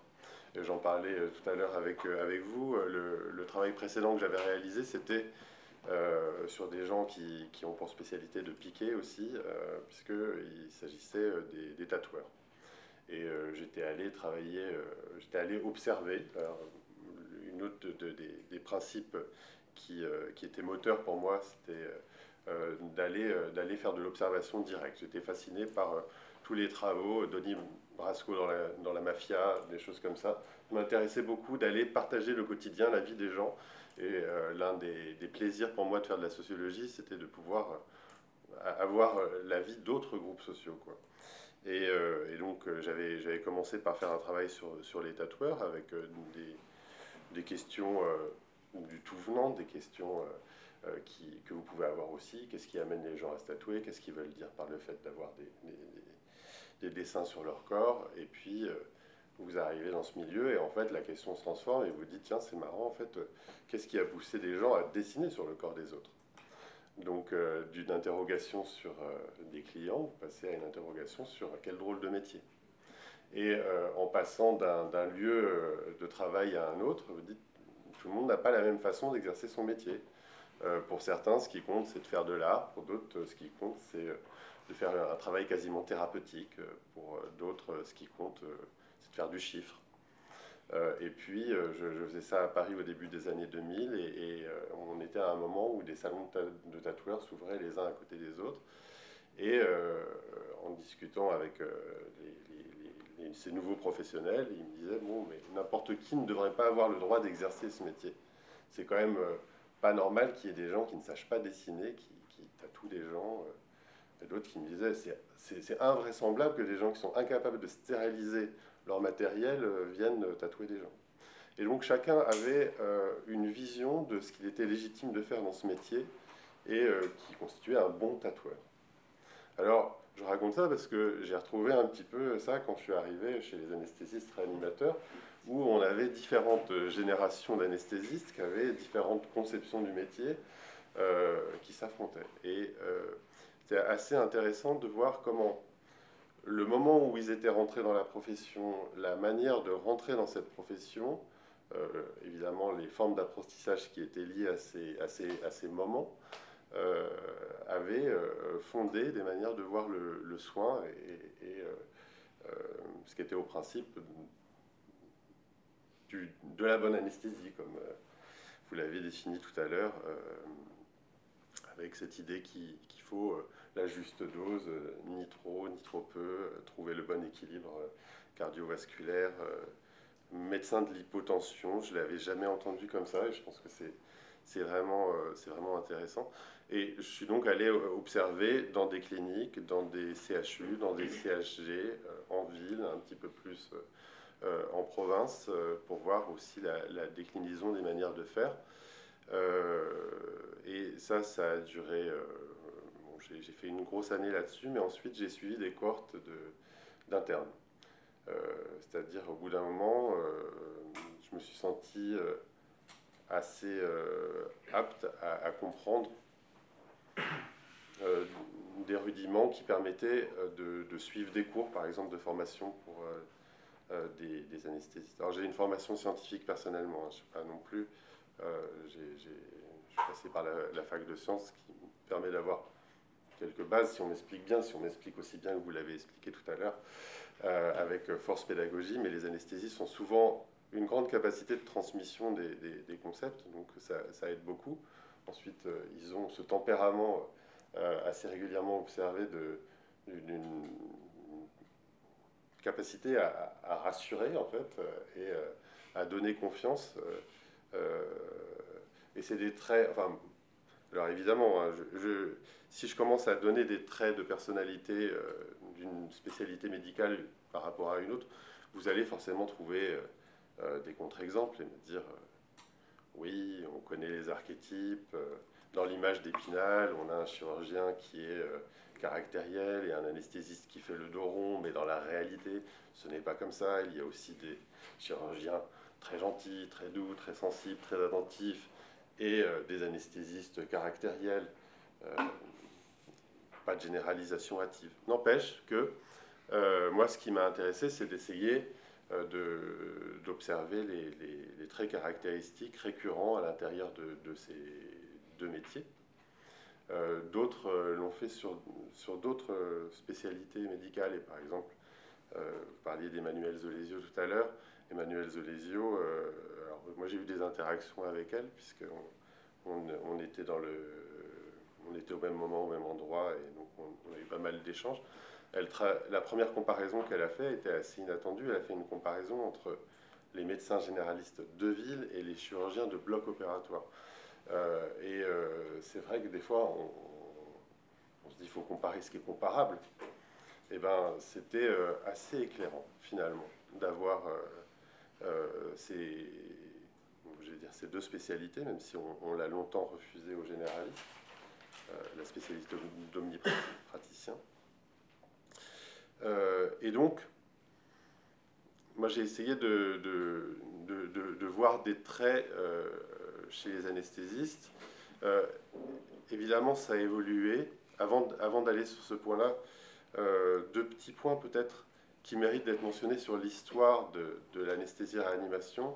Euh, d'abord, dans tous les pays, on n'a pas forcément de l'anesthésie-réanimation. Des fois, on a des médecins anesthésistes, mais qui ne sont pas réanimateurs. C'est-à-dire qu'il a fallu un, cours, un concours de circonstances, on va dire, de, une forme de mobilisation particulière, une action ciblée à un moment donné euh, au niveau politique pour obtenir la création de cette spécialité. Et ça, a tout changé en France par rapport à d'autres pays où anesthésistes et réanimateurs sont deux métiers distincts. Euh, moi, ce qui me surprend encore aujourd'hui, c'est qu'avec l'uniformisation des spécialités médicales, on, on est gardé euh, des modalités différentes à travers des pays, même en Europe. Dans les choses que je voulais qui, me paraît importante de retenir, puisque finalement, on va vers, au travers de votre expérience, on sent qu'on va vers une médecine du risque. C'est-à-dire, on, sent que les médecins anesthésistes réanimateurs deviennent quelque chose qui ressemble à des ingénieurs, en fait, euh, capables de faire des, prédictions, des évaluations, de mesurer l'incommensurable, euh, se détachent de l'acte à proprement parler au bloc opératoire je pense que c'est important de se souvenir qu'ils ont été d'abord des médecins, même si le titre leur a été refusé, des médecins de la douleur. Et, et, et ça, c'était pas du tout évident. Euh, dans la première partie du 19e siècle, entre 1800 et 1850, les médicaments existent, les morphiniques, euh, suis un petit peu loin maintenant, mais le protoxyde d'azote, le, l'anesthésie à la reine, le masque d'ombre d'âne et tout ça, euh, l'éther, je crois que c'est connu à la fin du XVIIIe siècle. Donc, on a des médicaments, on sait endormir, la technique est à peu près maîtrisée et on ne l'utilise pas. On ne l'utilise pas, euh, en tout cas, dans le, théâtre des opérations. Les chirurgiens ne l'utilisent pas.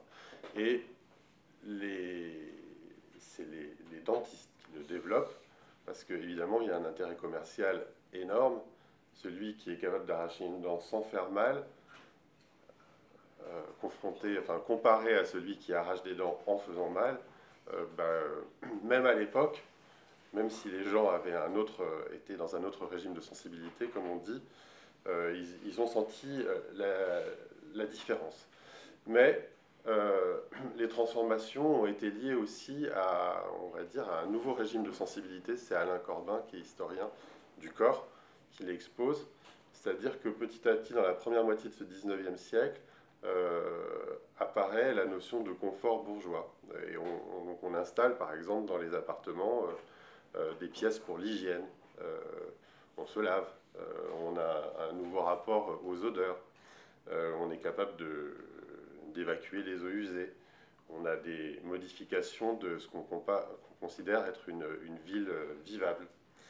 Et, et, donc en fait, et je crois que j'ai vu dans, dans, une des pièces ici à, l'hôpital un, livre de Foucault qui traînait, euh, il y a un, renversement de la manière de, punir, euh, confère au livre qui s'appelle Surveiller et punir, c'est-à-dire qu'au XVIIIe siècle, le pouvoir royal s'exprime en impressionnant la population et euh, en soumettant le, regard des, personnes à, soumettre ou à faire qui imposer l'autorité royale en exposant les supplices et à partir de, la fin du XVIIIe, ça ne se fait plus. Euh, le regard se modifie, le contrôle sur la société s'opère en regardant. On passe d'une société, euh, euh, on passe à une société de, de contrôle. C'est le fameux panoptisme. Et il devient au XIXe tout à fait infondé par exemple, de massacrer des populations pour euh, imposer le pouvoir royal. Un nouveau régime de sensibilité apparaît à cette époque-là. Euh, on ne massacre plus les gens, on ne supplicie plus les gens, on ne torture plus les gens en place publique. Et c'est dans ce cadre d'un nouveau régime de sensibilité que l'anesthésie se développe. Et euh, elle, elle, apparaît, je crois, vers 1848 aux États-Unis, à Boston, et euh, les, chirurgiens ne l'adoptent pas tout de suite. Ils l'adoptent pas tout de suite. Alors souvent, on, dit qu'il y a des raisons religieuses à ça, mais il y a aussi des, rapports à la manière de faire et à la façon de se voir travailler. Les chirurgiens, euh, dans cette première moitié, dans ce premier 19e, euh, existent et trouvent une légitimité dans leur activité dans le corps à corps. Un bon chirurgien, c'est celui qui attrape le malade et qui extrait le mal à la fois médicalement mais aussi physiquement. On n'a pas peur en fait, on a, on a des, souvent des, chirurgiens qui sont des forces de la nature, euh, qui sont capables d'opérer à vif avec un malade qui crie entre leurs bras. C'est euh, assez fou à imaginer, mais c'est comme ça que ça se passe. Et donc ils ne voient pas l'intérêt à cette époque d'avoir un malade endormi, un malade qui bouge pas, un malade qui souffre pas. Euh, c'est pas intéressant. Mais euh, la spécificité de la chirurgie, peut-être à la différence de, l'anesthésie, c'est qu'il y a une forte concurrence interne entre les chirurgiens. Il n'y a pas comme aujourd'hui simplement une, compétition entre des spécialités qui chacune euh, essaye de tirer entre guillemets leur couverture à, elles en obtenant plus de moyens, euh, une meilleure place dans la hiérarchie des spécialités il y a aussi euh, ce qui est au principe de l'activité médicale elle-même, c'est que euh, vous voulez monter dans votre spécialité vis-à-vis des autres médecins. Et les chirurgiens sont en compétition avec les autres chirurgiens. Aujourd'hui, je pense que ça n'a pas dû changer foncièrement, puisque à la fois il y a la question de la rémunération, mais en médecine il y a la question de la gloire, il y a la question de la primauté, il y a la question de rester dans l'histoire, de montrer que vous avez été un médecin et, ou un ensemble de médecins plus utile euh, euh, comme, bienfait, euh, comme bienfaiteur de l'humanité que, que, d'autres. Et évidemment, le, renom. Alors, ça, c'est toute la théorie chez Bourdieu de, des, on va dire, des vases communicants entre les espèces de capitaux, c'est-à-dire que capital symbolique, le capital social. Le capital social, c'est avoir un réseau. Le capital symbolique, c'est être connu. Le capital culturel, c'est euh, tout ce que vous savez sur les choses et qui vous permet de vous les approprier sans même les posséder. Le capital économique, c'est les revenus. Tout ça est transférable. Donc, un chirurgien, à un moment donné, qui est très connu, vous l'observez aussi aujourd'hui, en général, il est capable, à un moment donné, même s'il a acquis tout ça à l'hôpital public, qu'il a publié à l'hôpital public, il a été reconnu, à un moment donné, il peut faire un transfert, il peut passer dans le privé, et euh, il peut se faire payer extrêmement cher, et donc c'est ce qu'on appelle une conversion de capitaux. Et donc, dans ce premier 19e siècle, les, chirurgiens étant en compétition les uns avec les autres, euh, comme les dentistes, ils s'aperçoivent qu'il y a des nouvelles clientèles qui sont susceptibles d'être obtenues s'ils ont recours à, des gens qui font de l'anesthésie correctement. Et puis, il y a un deuxième effet, et peut-être là, ça sera plus consensuel de le dire, euh, évidemment, ça permet des prouesses médicales qui jusque-là étaient impossibles.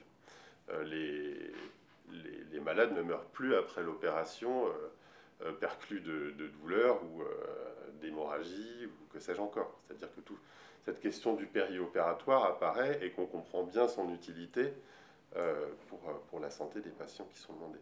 Voilà. Et donc ça, ce, moment-là, je voulais le signaler parce que finalement, c'est aussi, dans le, un siècle plus tard, euh, ce qui permet la médicalisation de l'anesthésie-réanimation.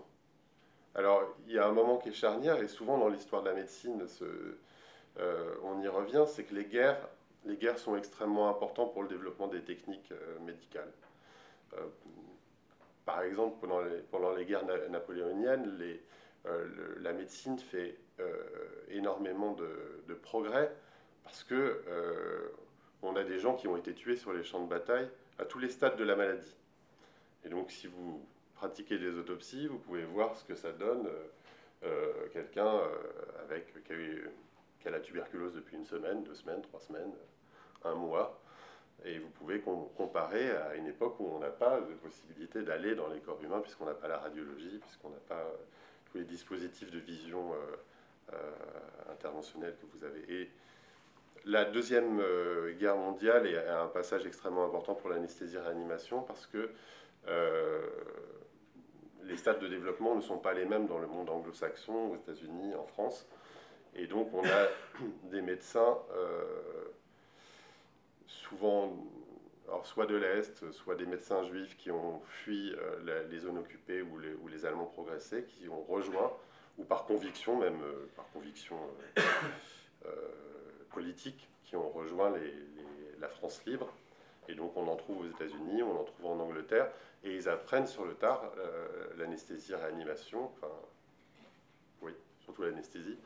Euh, très vite, à cette époque, c'est surtout l'anesthésie qu'ils apprennent, mais ils, l'apprennent très vite parce qu'on a besoin de toutes les compétences médicales évidemment possibles. Et quand ils reviennent, ces médecins, il s'appelle euh, Jean Lassner, que j'ai eu la chance de rencontrer il y a une quinzaine d'années, il était encore en vie. Euh, il y a Wursch, euh, il y a euh, Ernst Kern qui a écrit un livre que je vous conseille qui est merveilleux parce qu'en fait c'est un, médecin qui a conçu quasiment les appareils de dialyse. Et l'ironie du sort, c'est qu'il est mort d'une insuffisance rénale, mais peut-être moins vite grâce à l'appareil qu'il avait conçu. et donc, c'est les, les, premiers médecins qui vont créer en fait un, corpus de connaissances, qui vont organiser des formations. Il n'y a pas de, il a pas de profession médicale possible si vous n'êtes pas en mesure de décider de répertorier qui rentre dans le métier, euh, de euh, voir, d'arriver à délimiter quel est le corpus de connaissances qui correspond à ce métier et euh, d'adresser un message à l'État et l'autorisation légale de l'État de dire on fait la police chez nous, on règle les choses, euh, on va dire quelles sont les bonnes pratiques entre pairs. Et donc, l'État ne va pas aller regarder normalement et dire Ah non, mais l'anesthésie-réanimation, il faut la faire comme ci, comme ça. Euh, n'intubez pas tel ou tel patient, euh, n'utilisez pas le laryngoscope vidéo parce que, quoi que ça, peut-être avec la RGPP, je ne sais pas si. Il y aurait un, les RGPP, pardon. il y aurait je ne sais pas ce que ça donne les images vidéo de, la laryngoscopie. Mais donc voilà, il y, a les, il, y a, il y a ces données qui sont euh, nécessaires à la profession. Et alors après, à l'intérieur de, de, la médecine, bah, il y a des critères normalement qui définissent ce que c'est qu'une activité médicale. Et c'est vrai que euh, c'est très bien de, de, de, rappeler tout ce qui a posé des difficultés pour euh, euh, l'anesthésie-réanimation, c'est-à-dire recruter une patientèle. Je vais essayer de... Vous me dites s'il faut que j'abrège un petit peu. Recruter une patientèle, euh, faire un diagnostic, et puis euh, éventuellement quand même soigner, guérir. C'est bien, quand on est médecin, de pouvoir guérir un patient. Et le recrutement des, patients, bah, c'est vrai que pour l'anesthésie-réanimation, c'est pas eux qui recrutent. alors moi j'ai souvent entendu encore il y a 15 ans, je ne sais pas où on en est maintenant, mais notamment dans le clinique, en clinique, j'entendais des chirurgiens qui disaient, qui regardaient un petit peu comment étaient rémunérés euh, les anesthésistes réanimateurs. Dans le privé, là, dans le public, normalement, vous êtes tous à peu près au même tarif en fonction de, euh, de la place que vous occupez dans la grille salariale, euh, sauf quelques anomalies et incongruités avec, on a dit tout à l'heure, le cas des praticiens étrangers, ou peut-être, je ne sais pas si cette histoire progresse. mais dans le privé, évidemment, on a des, la loi, une forme de loi de l'offre et de la demande qui fait que euh, les spécialités, euh, en fonction qu'elles sont pléthores ou, pénuriques, euh, peuvent être en position de force, surtout quand on est une spécialité comme l'anesthésie-réanimation, sans laquelle on ne peut pas pratiquer la chirurgie s'il n'y a pas de médecin présent. Résultat, les anesthésistes réanimateurs, à l'époque où j'observais en tout cas, étaient parfois très très bien rémunérés dans certains types de cliniques. Et les chirurgiens s'en offusquaient parce que le rapport de pouvoir, le rapport de, positionnement hiérarchique veut que normalement vous soyez en haut toutes les échelles de repérage. Si vous êtes plus important, vous devez gagner plus. Enfin, c'est comme ça que pensaient les chirurgiens que j'ai vus, moi. Et donc il disait aux anesthésistes, c'est absolument anormal, c'est quand même nous qui vous filons à bouffer. Sous-entendu, c'est nous qui recrutons des patients. Et euh, cette question de savoir, en fait, euh, si les patients viennent voir des chirurgiens ou des anesthésistes, moi je trouvais ça très intéressant parce que j'ai posé la question plein de fois à des anesthésistes en disant mais quand même il n'y a, pas, a pas des gens qui veulent avoir un, super bon anesthésiste, euh, pourquoi ils choisissent le chirurgien et pas l'anesthésiste? Alors d'abord il y a cette question que on n'arrive pas à faire des, des couples et apparemment c'est pas souhaité par euh, les médecins anesthésistes réanimateurs aujourd'hui parce que ça rappelle un peu l'ancien temps où le chirurgien se baladait avec euh, l'anesthésiste sous son bras, qui était un petit peu comme son aide personnalisée. Euh, aujourd'hui, les anesthésistes réanimateurs, ils sont euh, liés à l'activité générale du service. ils ont pour eux un élément qui, pourrait être dérangeant, c'est qu'ils sont interchangeables. si vous êtes interchangeable, vous êtes un peu anonyme. Mais en même temps, du point de vue de la conciliation de la vie professionnelle et de la vie privée, par, par exemple, c'est pas mal. Et du point de vue de la collégialité et de la transmission d'infos entre vous, c'est pas mal aussi. On peut avoir un profit médical à avoir cette, cette forme d'interchangeabilité. Donc, visiblement, les patients en sont à choisir plutôt un chirurgien. Toujours. Simplement, quand on regarde la question de près, c'est souvent comme ça, euh, dès qu'on se plonge dans, les choses, on se dit, tiens, il y a des connaissances, des préjugés, des, des certitudes qu'on avait, et quand on regarde de près, c'est pas si vrai que ça. C'est-à-dire, finalement, est-ce que moi je choisis un chirurgien quand j'ai un problème à l'épaule, bon, bah, pas tant que ça en tant que patient. C'est-à-dire, euh, en tant que patient, bah, si je suis à Paris, euh, j'ai le bloc euh, d'orthopédie à la Rivoisière, j'en ai pas ailleurs, j'ai des connaissances sur ceux qui pratiquent à la Rivoisière, mais pas ailleurs, donc je choisis dans un, périmètre de, choix relativement restreint. Et puis après, peut-être qu'il y en a un, il va me dire, oui, mais moi, c'est dans 8 mois ou dans un an. Euh, donc je vais aller m'intéresser à ceux qui sont disponibles pour dans deux mois. Et puis après, il y a ceux qui sont en sectateux. Donc moi, si je n'ai pas les moyens suffisants, je ne vais pas les choisir. Donc finalement, l'idée qu'on choisit son praticien, ce n'est pas, euh, pas si évident, même pour, euh, pour la chirurgie. Donc peut-être qu'on ne choisit pas tant que ça. toujours est-il que, effectivement, le passage de 1994 pour, la, pour les anesthésistes réanimateurs d'obtenir une consultation elle est apparue comme l'obtention d'un critère déterminant pour la reconnaissance de cette spécialité comme une pratique médicale à part entière. Euh, et le, phénomène le plus impressionnant de, cette, de ce 21e siècle sur l'anesthésie-réanimation, c'est son mouvement à, contresens des autres spécialités médicales, c'est-à-dire tandis que ma collègue Emmanuel Zolésio observait la féminisation de la chirurgie, on observait la masculinisation de, l'anesthésie-réanimation. Et ça, c'est très spectaculaire. Euh, d'autant plus souvent dans, les esprits des praticiens que vous êtes, où euh, il y a un espèce de préjugé sur l'idée que dès qu'un métier se féminise, il décline. Et il se pourrait que, euh, T'expliques un peu plus là bah, En fait, c'est dans, dans, dans, tous les groupes professionnels, on a une espèce de, de crainte très importante euh, qui dit mais euh, la féminisation d'un métier, euh, c'est un indicateur de son déclin. Donc, ça prouve en quelque sorte qu'il décline. Bah, on va parler du, du, corps enseignant, on peut parler de, pour, les, pour, les, pour les professions libérales du, du métier d'avocat, c'est-à-dire ce qui était des bastions masculins à un moment donné, si alors que, euh, comme c'est quand même, c'est foncièrement un élément de pouvoir en fait d'avoir une, un corps euh, professionnel qui est capable d'empêcher l'entrée des femmes dedans.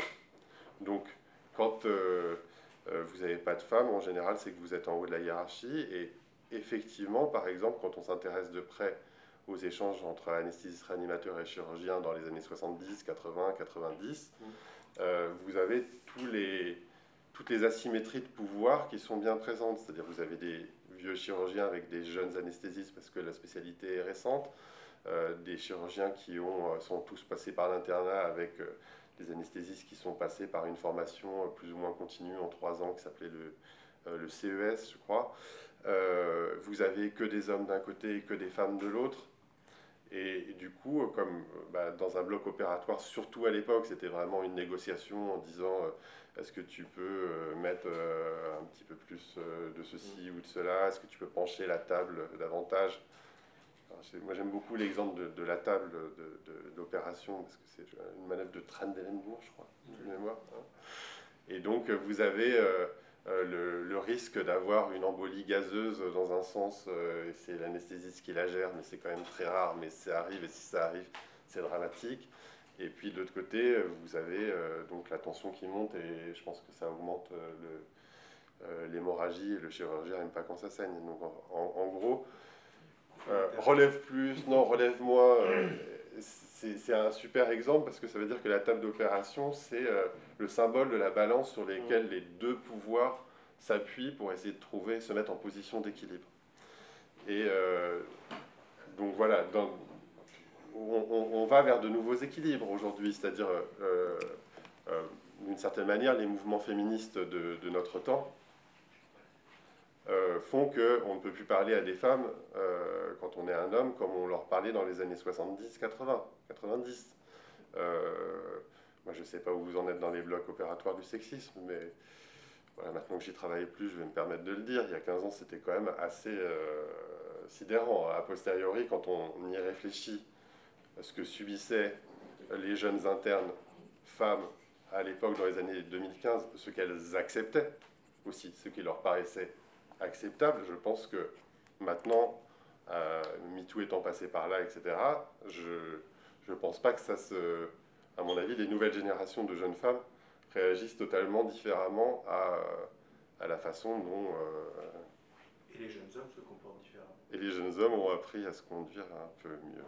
Tant mieux. Et je m'interrogeais, les études que vous citiez à propos euh, de la féminisation comme un signe de déclin sont effectuées par des sociologues masculins Vous faites les deux. Les deux? Ouais. Non, non, c'est bien corroboré, mais d'ailleurs je donnerai avec grand plaisir. Des éléments biblio éventuellement euh, à la fin. Euh, mais moi, ce qui m'est apparu d'ailleurs par rapport à cette idée qui était très très en vogue et donc euh, qui était vraiment un signal d'alarme pour les chirurgiens en disant mais c'est la catastrophe, on descend, notre, notre déclin est irrémédiable. Euh, c'est pas si clair que ça et je pense que la féminisation de la, la profession médicale s'est effectuée sans déclin de la profession médicale. Euh, je ne veux pas dire que les médecins sont dans la même position qu'avant-guerre ou que dans les années 50, où euh, euh, c'est devenu une profession qui est, parce que numériquement, elle a aussi pris un volume énorme, elle, s'est entre guillemets banalisée. les médecins sont plus des dieux comme ils ont pu l'être à, une époque. Enfin, mais c'est pas dû à la féminisation de la profession médicale, selon moi. Euh, et je dirais que c'est plutôt un nouvel arrangement sociétal entre euh, les études scientifiques où euh, bah, en fait les, femmes ont acquis ces dernières décennies une place et une légitimité et une reconnaissance de leur égale compétence, de leur égale intelligence, de leur égale rationalité, de leur égale capacité à faire de la science. Et c'est récent, parce que dans les années 90, on en était encore à penser que les filles étaient mieux dans des filières littéraires et les garçons étaient mieux dans des, dans des, filières scientifiques, et qu'il y avait quelque chose qui n'était pas une disposition socialement construite, ce qu'on appelle le genre, parce que là on est passé maintenant aujourd'hui à des débats incroyables sur la question du genre, euh, mais euh, il y avait une croyance profonde dans la génétique et dans le rapport, l'association entre des comportements qu'on pouvait observer et l'idée que c'était dans nos gènes, donc dans nos gènes euh, sexuels. Voilà. Et qu'il y avait un déterminisme aux femmes à prendre soin, à protéger, aux hommes à être agressifs, à trancher, à décider, à commander. Et ce qui corroborait complètement le, la vision du couple anesthésiste-réanimateur tel qu'on pouvait la voir jusqu'à il y a une vingtaine d'années avec cette idée que c'était très bien que les anesthésistes soient des femmes. Euh, et d'ailleurs, euh, une des grandes questions quand on, quand on observe comme ça des, des, choses aussi tranchées, c'est de se dire est-ce que ça s'est passé au moment de la sélection, c'est-à-dire de l'entrée dans le métier, de l'identification, du mimétisme, de la reconnaissance de soi comme étant à la bonne place, ou est-ce que c'est le métier qui l'a euh, fabriqué? Euh, voilà. Bon, en fait, je ne veux pas être plus long que ça parce que je pense que je. Je souhaite laisser un, tout petit peu de temps de ah. discussion. Ouais, voilà. Donc je m'arrête là-dessus. Je vous donnerai des, éléments bibliographiques si toutes ces questions vous, intéressent. Euh, merci de m'avoir écouté avec autant d'attention et merci. discutons de la beaucoup, CNE. merci beaucoup. On peut applaudir déjà.